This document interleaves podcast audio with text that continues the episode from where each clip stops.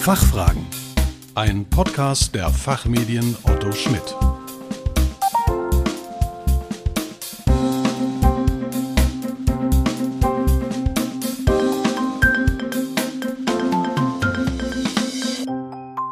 Liebe Zuhörerinnen, liebe Zuhörer, herzlich willkommen zu den Fachfragen. Heute in unserer Reihe Governance Talks, und unserem Expertentalk zu aktuellen Themen aus dem Bereich Corporate Governance. Im Rahmen einer Kooperation zwischen der Aufsichtsrat von den Fachmedien Otto Schmidt und ECBE, e, dem European Center for Board Effectiveness, beleuchten wir für Sie regelmäßig wesentliche Aspekte der Corporate Governance aus praktischer und wissenschaftlicher Perspektive. Aktuell wird ein breiter öffentlicher Diskurs darüber geführt, wie Aufsichtsräte in Zukunft agieren sollten, um ihre Tätigkeit vor dem Hintergrund der verschiedensten Herausforderungen von heute und morgen möglichst effektiv erfüllen zu können. Dabei rückt die Bedeutung des Aufsichtsrats zu Personalfragen endlich in den Fokus, die nicht nur die Nachfolgeplanung und Vergütung des Vorstands, sondern einen holistischen Ansatz zu den Themen Talentmanagement und Personalstrategie umfasst. Ein Blick in die nun veröffentlichten Qualifikationsmatrizen der Aufsichtsräte verschiedenster börsennotierter Unternehmen verdeutlicht, dass kaum Mitglieder mit Personalexpertise in den Gremien vertreten sind. Die Bedeutung von Personalkompetenz im Aufsichtsrat und wie weit die Personalverantwortung des Aufsichtsrats reicht bzw. reichen sollte, möchte ich heute mit Frau Gabriele Sohns diskutieren. Frau Sohns blickt auf 25 Jahre Erfahrung als Rechtsanwältin, Vorstand, Geschäftsführerin in den unterschiedlichsten Branchen zurück, in denen sie in den Bereich Human Resource in all seinen Facetten verantwortete. Als Aufsichtsrätin in meist technisch geprägten Unternehmen bringt sie zudem ihre Kompetenz für Aufsichtsrats- und Vorstandsvergütung, Nachfolgeplanung und Corporate Governance-Themen ein. Herzlich willkommen zu diesem Podcast, Frau Sohns, und vor allem herzlichen Dank dafür, dass Sie sich die Zeit nehmen. Lieber Herr Professor Wolf, ganz herzlichen Dank für die Einladung. Das ist ein so spannendes Thema, dass ich mir dafür immer gerne die Zeit nehme. Ja, vielen Dank. Mein Name ist Michael Wolf. Ich bin der Inhaber der Professur für Management und Controlling an der Georg-August-Universität in Göttingen und gleichzeitig Co-Gründer von ECBE. Lassen Sie uns die Zeit nutzen, weil das Thema ist facettenreich. Deswegen würde ich direkt mal äh, reinspringen. Frau Sohns, in diesem Podcast wollen wir uns, wie gesagt, über die Bedeutung von Personalkompetenz im Aufsichtsrat sprechen. Wie ist da Ihre Wahrnehmung? Ist das Thema in den Aufsichtsräten schon ausreichend sensibilisiert und abgedeckt? Und ist Personalkompetenz mehr als ein reines Nice to have? Ich sehe so ein bisschen in den Aufsichtsräten, in denen ich sitze, dass die Personalkompetenz manchmal so ein bisschen stiefmütterlich behandelt wird, weil die Vielschichtigkeit des Themas, glaube ich, unterschätzt wird. Also wenn man sich anschaut, man hat einmal die Themen rund um den Vorstand, dann gibt es die rund um den Aufsichtsrat selbst, dann gibt es aber auch das Thema HR-Strategie, People Management und schließlich ein Thema, was sicherlich immer mehr an Wichtigkeit gewinnt. ESG, Nachhaltigkeit, das S und das G, das hat doch ganz viel mit Personalthemen zu tun. Woran glauben Sie, liegt es, dass das stiefmütterlich behandelt wird, das Thema, obwohl, wie Sie gerade ja zu Recht gesagt haben, das Thema extrem facettenreich ist? Ist das ein Mindset-Problem? Ist das ein Kompetenzproblem? Was glauben Sie? Das hat vermutlich unterschiedliche Gründe. Einer ist sicherlich, wir haben inzwischen so viele Regelungen, die vorschreiben, welche Kompetenzen im Aufsichtsrat vertreten sein müssen. Also zum Beispiel, wir brauchen zwei Finanzexperten, wir brauchen jemand, der das Thema Nachhaltigkeit kann. Wir diskutieren über Digitalisierung. Dann sollte ja auch nur irgendjemand das Geschäft an sich verstehen. Vielleicht ist da manchmal kein Platz mehr für jemand, der die Personalkompetenz hat, sonst würden Aufsichtsräte zu groß. Und der zweite Punkt, der mir immer wieder auffällt, ich habe den Eindruck, manchmal sagt man, da sind doch die Arbeitnehmervertreter im Aufsichtsrat, die können doch Personal. Und dabei unterschätzt man so ein bisschen, dass die natürlich ihren Fokus auf den mitbestimmten Mitarbeitern haben, aber nicht die Erfahrung mitbringen, zum Beispiel bei einer komplexen Vorstandsvergütung. Ja, das, damit haben Sie auch schon ein Stichwort gesagt. Ähm, Lassen Sie uns mal mit dem Thema Vorstandsangelegenheiten starten, was ja ein, eine wesentliche Aufgabe oder Personalkompetenz des Aufsichtsrats ist. In unseren Aufsichtsratsevaluierungen, ähm, die wir durchführen, stellen wir immer wieder fest, dass das Thema strategische und langfristige Nachfolgeplanung sowie Vorstandsvergütung für viele Aufsichtsratsmitglieder ein Thema ist, was nicht umfassend behandelt wird in den entsprechenden Gremien. Kann da eine höhere Personalexpertise helfen und wie kann sie?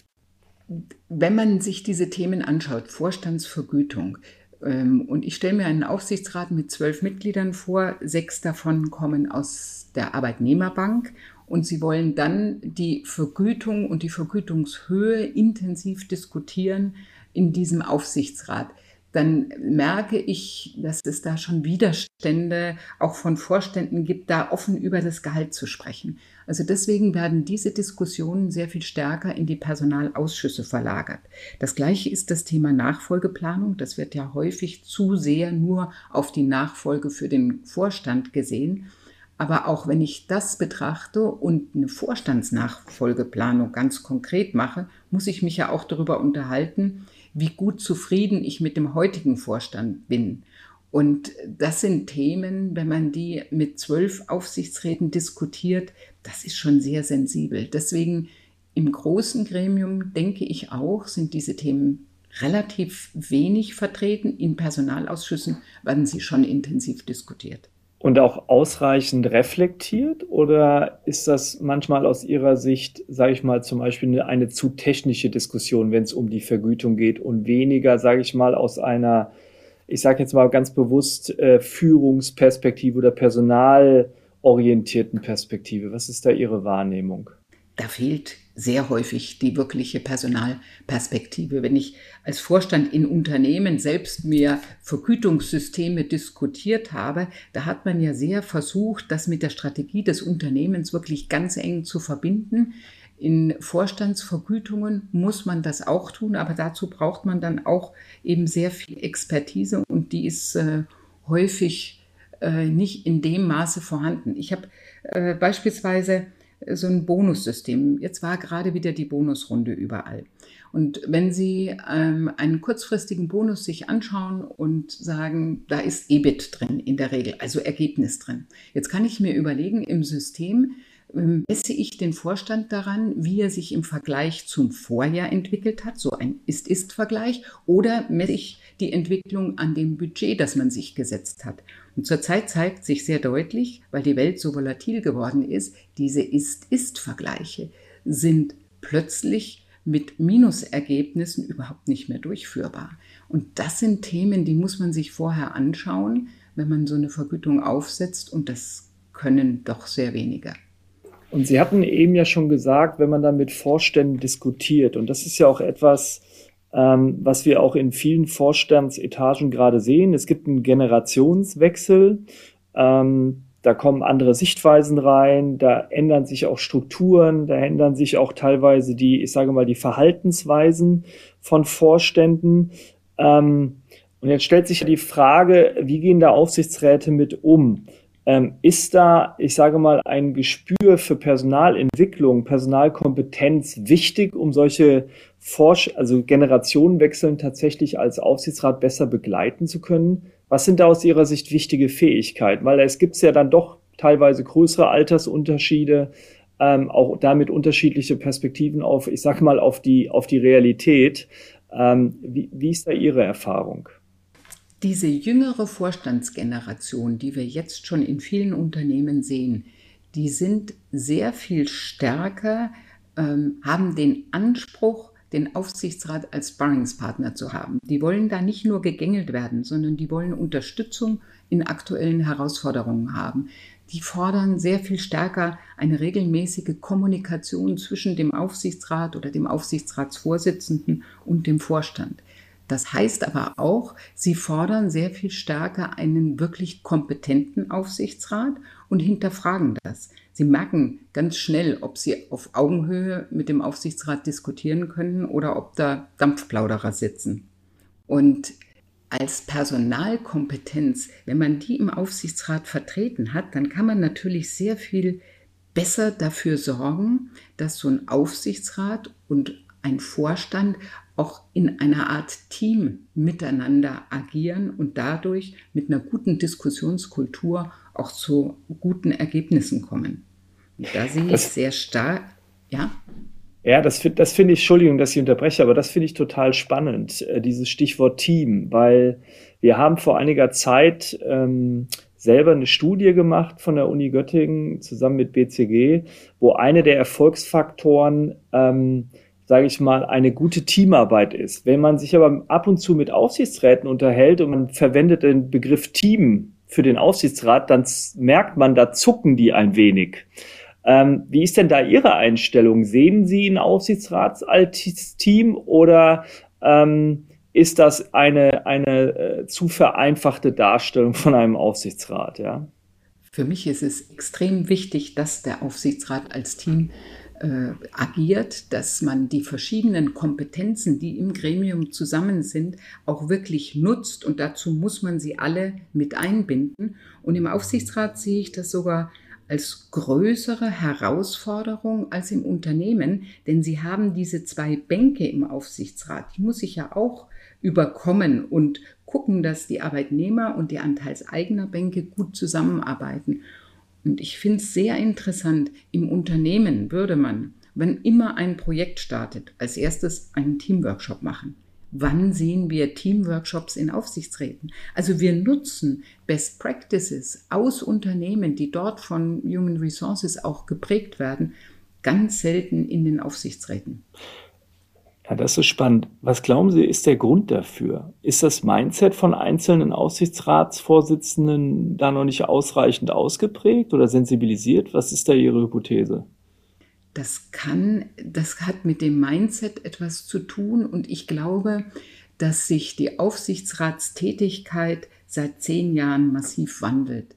Früher ähm, hat man schon kontrolliert diese Dinge getan, aber in manchen Aufsichtsräten wurde auch relativ wenig diskutiert. Wir haben so eine Kultur, dass ähm, Abstimmungen immer einstimmig sein müssen und man eher nicht große Diskussionen im Gremium oder in den Ausschüssen führt.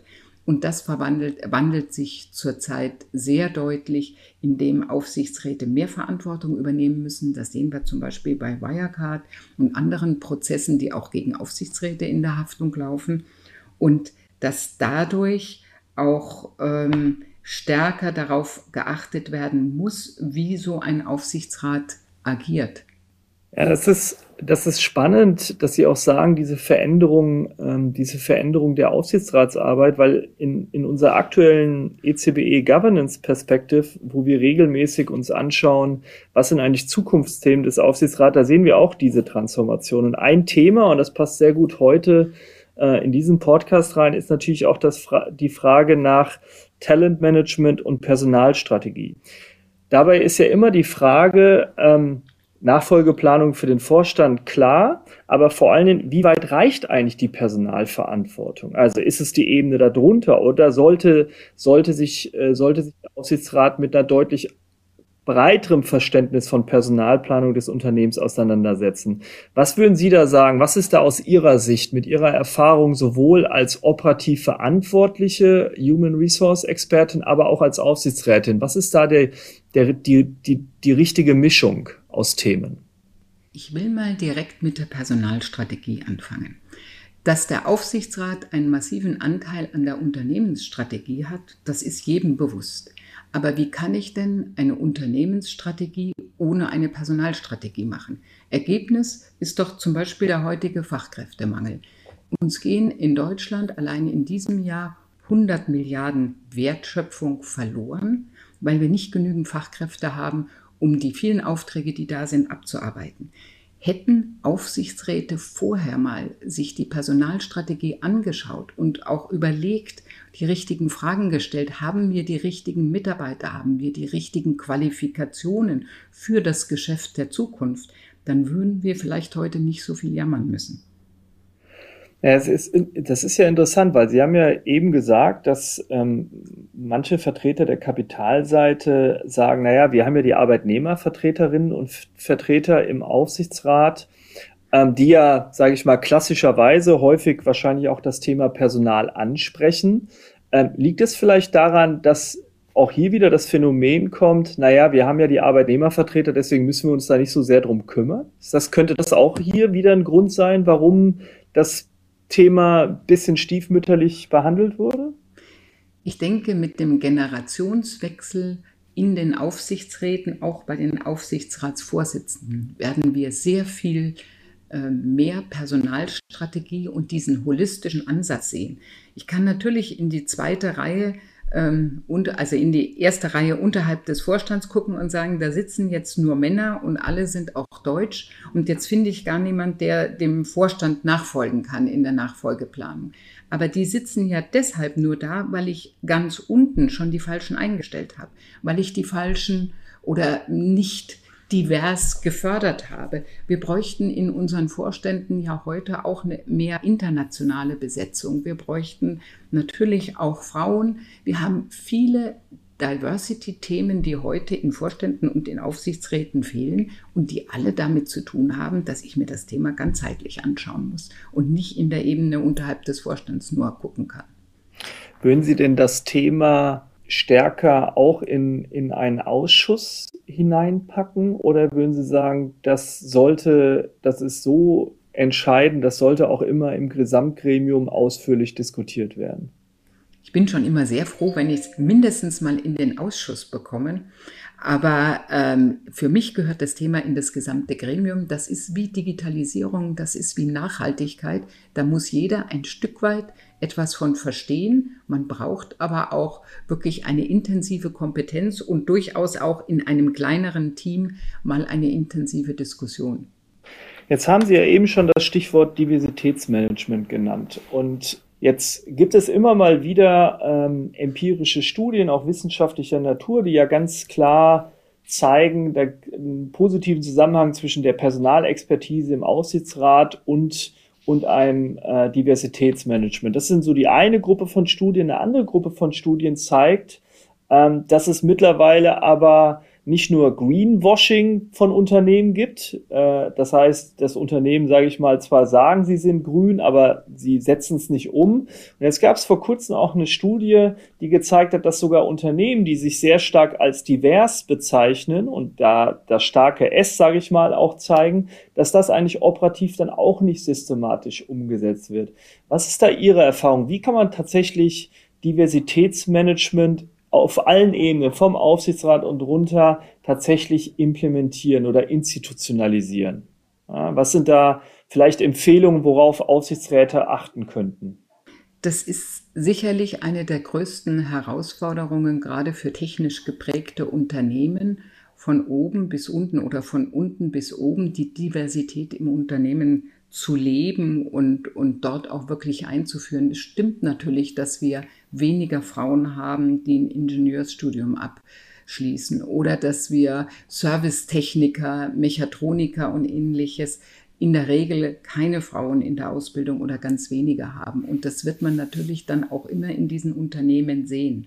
Trotzdem muss man versuchen, ähm, eine Unternehmenskultur zu schaffen, in der Frauen sich zum Beispiel dann auch wohlfühlen oder in der auch ausländische Kollegen sich wohlfühlen.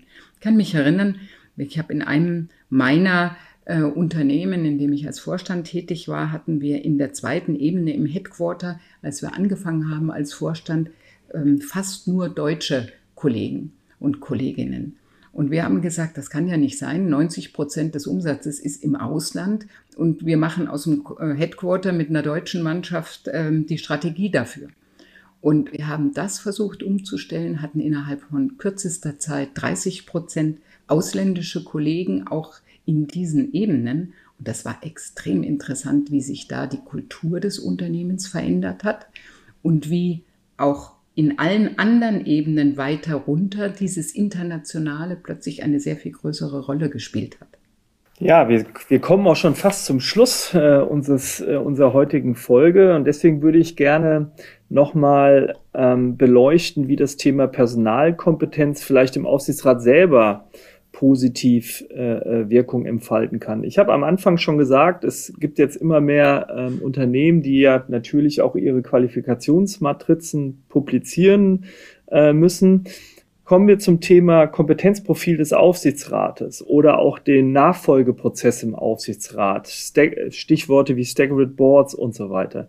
Führt denn aus Ihrer Erfahrung eine größere Personalexpertise im Aufsichtsrat auch dann mittel- und langfristig dazu, dass man kritischer über die eigene Zusammensetzung nachdenkt. Also, dass man nicht früher den, also wie früher teilweise den Family and Friends Ansatz wählt, sondern tatsächlich systematisch benötigte Kompetenzen mit, äh, mit, den, mit den Profilen potenzieller Kandidatinnen und Kandidaten abgleicht? Oder sagen Sie, die Personalkompetenz, die wirkt bisher leider eher auf die Organisation, was ja auch schon schön ist, aber noch nicht innerhalb des Aufsichtsrats?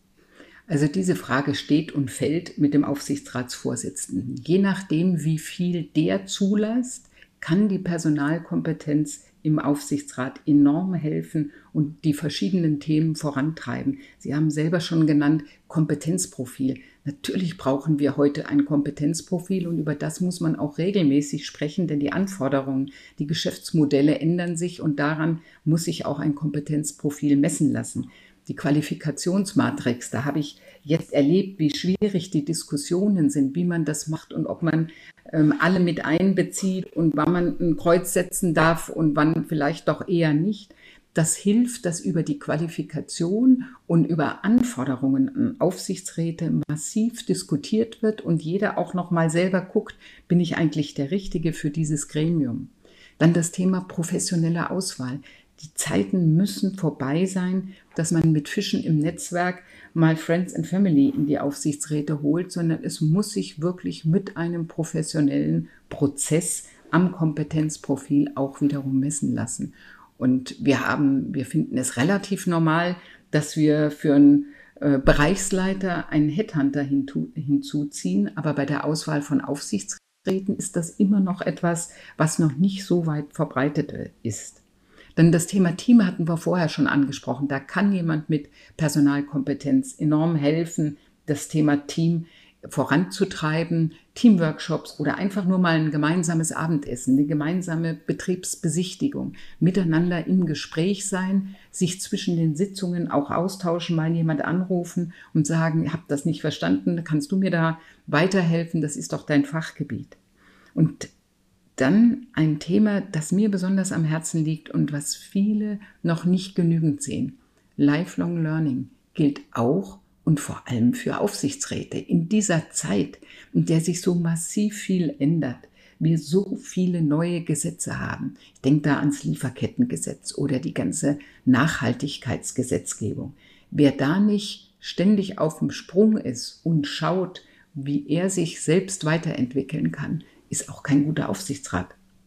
Liebe Frau Sohns, äh, da sind wir tatsächlich jetzt schon am Ende. Herzlichen Dank für Ihre Teilnahme an diese Podcast-Folge und vor allem herzlichen Dank für die spannenden Antworten. Ich danke Ihnen für die spannenden Fragen und äh, das ist wirklich ein Thema, da ist noch viel Entwicklung drin und ich hoffe, dass wir die sehen werden. Klasse, vielen Dank. Ja, liebe Zuhörerinnen und Zuhörer, weitere Informationen und Diskussionsbeiträge zu aktuellen Corporate Governance Themen finden Sie natürlich wie immer in der Zeitschrift Der Aufsichtsrat sowie auf unserer Governance Talks Website.